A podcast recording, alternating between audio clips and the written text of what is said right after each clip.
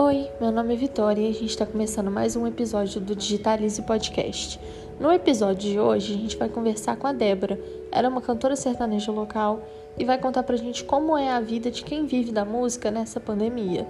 Como tem sido fazer as lives, qual o retorno, se tem sido positivo, negativo, qual o alcance dela no Instagram, com as lives, tudo isso ela vai contar pra gente agora. Juliana, eu vou te pedir para você começar contando um pouquinho mais de você, da sua história, da sua trajetória.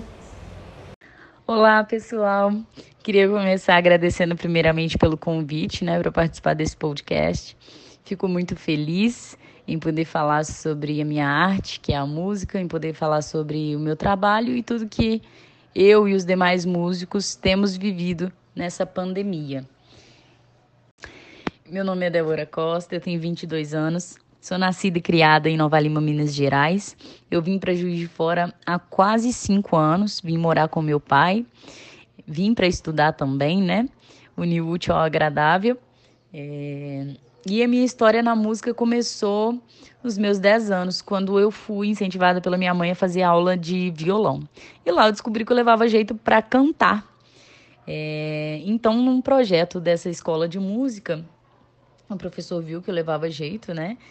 E ele conseguiu fazer com que nós cantássemos numa festa, cantássemos e tocássemos numa festa da igreja que tinha ali perto. Então foi onde tudo começou.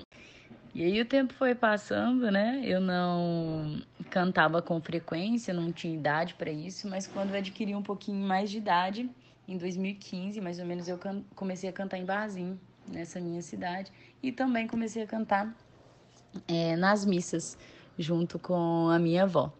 E foi muito gratificante. Nossa, era gostoso demais. Eu amava de paixão. É, o barzinho onde eu toquei a primeira vez era em frente ao meu colégio. E eu sentada conversando com as minhas amigas no nosso horário de almoço, é, a proprietária conversando com a gente perguntou se eu conhecia alguém, se nós conhecíamos alguém que cantasse e tocasse, né? As minhas amigas falaram: ah, a Débora aqui, ela canta, toca e tudo mais. Então a gente combinou é, de eu fazer uma apresentação lá, de a gente testar como seria o movimento, né? É, e aí a gente combinou um primeiro cachê de lanche. Eu ganhei um açaí e um crepe, é, que tava uma delícia, eu amo. Mas mal sabia eu que era mais ou menos isso aí que o mercado da música ia me oferecer. É, infelizmente a gente é muito desvalorizado, né? É por isso que eu tô falando é, brincando assim com essa situação. É, e aí eu fiz esse meu primeiro show, minha família, os meus amigos lotaram o lugar, o pessoal do estabelecimento adorou, né? Mais do que gostar de mim tocando, eles gostaram foi do movimento que deu. e aí a gente combinou outras vezes e aí eu consegui é, cantar em outro barzinho também. E aí eu não fiquei muito tempo nessa na minha cidade porque eu mudei aqui para Juiz de Fora. Então eu dei mais uma pausa é, no, no meu projeto musical. E aí, uns dois, dois anos e meio depois de ter mudado para Juiz de Fora, era 2018, acho que era novembro de 2018. Eu fiz o meu primeiro barzinho, era a minha primeira apresentação.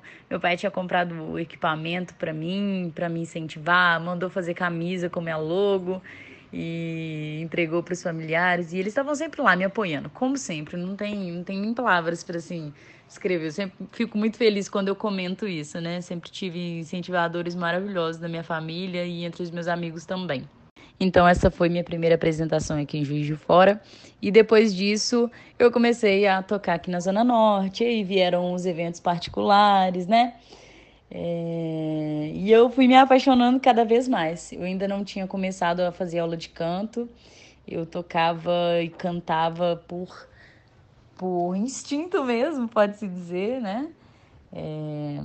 E só esse ano, com a pandemia, que eu comecei a fazer aula de canto. Era uma coisa que eu sempre tinha vontade, mas infelizmente antes eu não tinha tempo, porque eu nunca vivi só da música. Então eu sempre tinha outro trabalho e não tinha tempo para me dedicar a essas a esse meu projeto.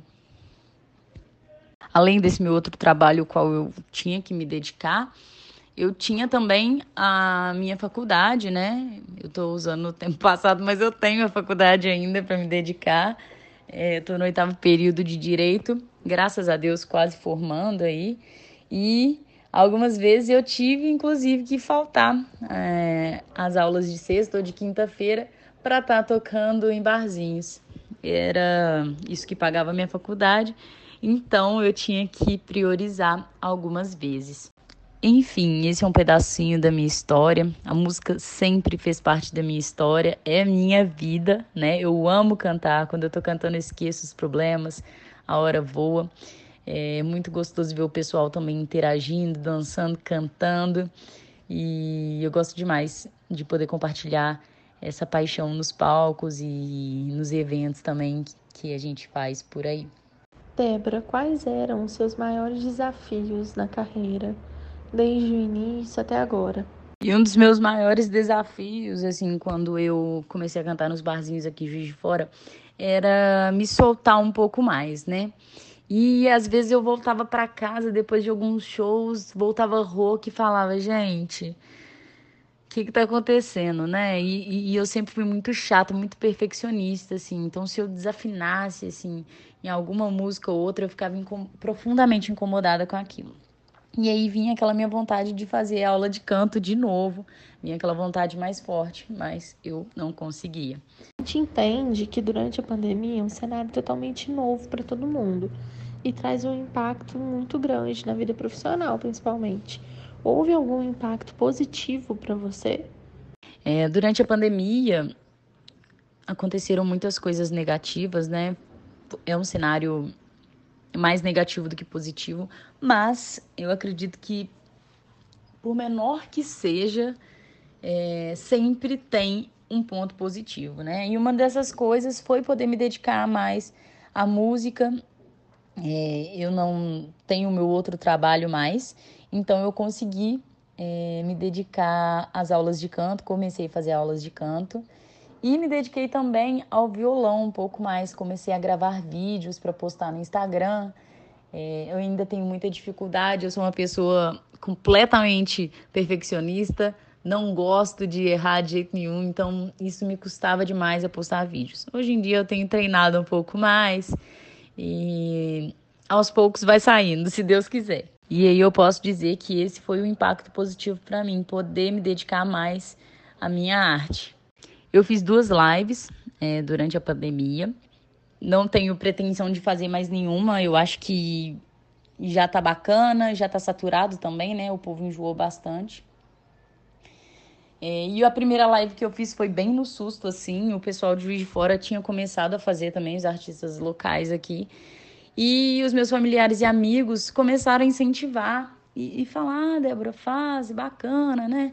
É, e aí foi legal também porque eu pude levar um pouco do meu trabalho para o pessoal da minha cidade também, que há muito tempo já não estava acompanhando mais. E aí, para fazer essa primeira live, tanto como a segunda, né?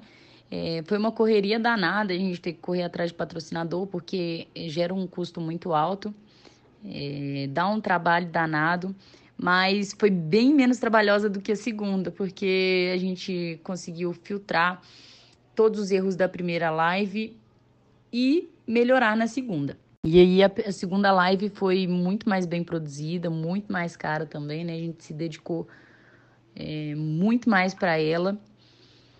E os patrocinadores também aumentaram muito, muito, porque a gente precisava de mais dinheiro para fazer a live acontecer. E aí foi muito bacana, muito gratificante me empenhar nesse projeto da live. Primeiro porque também distraiu minha cabeça e porque é, teve, eu tive muitos resultados positivos para minha carreira. Né? Eu tenho um conteúdo de trabalho que está exposto lá no, no YouTube.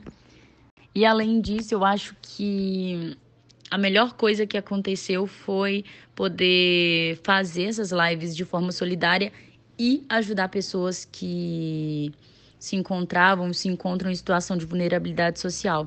principalmente no cenário atual que a gente está vivendo, no contexto da pandemia, né?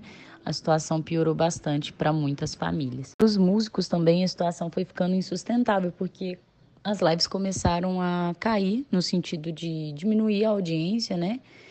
Então, muitos músicos começaram a fazer lives clandestinas, é, começaram a tentar vender mesa dentro da própria casa e fazer show para tentar se reestruturar, né? Um pouco, pelo menos um pouquinho, porque para muitos músicos a live trouxe um retorno financeiro, algum dinheiro que de repente sobrasse ali é, de, de patrocínio. Não foi meu caso, eu não consegui em nenhuma das lives. E também não tem problema nenhum. Eu fiquei feliz só de, de poder cantar para as pessoas que estavam ali me assistindo. De alguma forma, transformar essas apresentações para o formato online aumentou seus números em rede social? Eu comecei a fazer as lives, eu tinha mais ou menos 1.300 seguidores. Hoje eu tenho 2.300, sendo que a primeira live foi em agosto, né? Então, entre esses meses aí, eu ganhei uns mil seguidores. E o resultado foi muito positivo, né? Sem sombra de dúvidas. Fico muito feliz com as pessoas que chegaram depois disso para acompanhar meu trabalho. É um resultado muito bacana. E aí o alcance, sem sombra de dúvidas, foi sim muito maior do que o público que eu tinha nos shows que eu fazia, né? Público de barzinho, é, principalmente. Mudou sua estratégia para conseguir manter o público cativo? Talvez algum lançamento de música ou vídeo cantando? Além das lives, eu comecei também a postar alguns vídeos no meu feed é, de modo a cativar é, os seguidores que estavam chegando ali, porque o pessoal tá no perfil do artista para ver música, né? Eu, infelizmente, tenho muita dificuldade de postar vídeo ainda, mas eu tenho me dedicado muito mais a isso, sabe? Esse tem sido o meu maior objetivo no momento. E eu tenho pretensão também de em breve lançar alguma música autoral ou não. Não sei ainda, tenho pensado bastante sobre isso. É... Não sei se vai ser tão breve por conta da questão da pandemia, né? Gera um ônus bem grande é, para qualquer artista lançar alguma música. E principalmente se ela não for autoral. Então, é um projeto que eu tenho em mente, mas que eu não sei se vai dar para fazer tão logo. Bom, gente, eu queria agradecer muito, muito, muito e mais uma vez pelo convite, né? É, foi uma delícia poder falar um pouquinho do meu trabalho, um pouquinho da minha história também. É, e sobre como tem sido as lives, sobre como tem sido para os artistas nessa pandemia.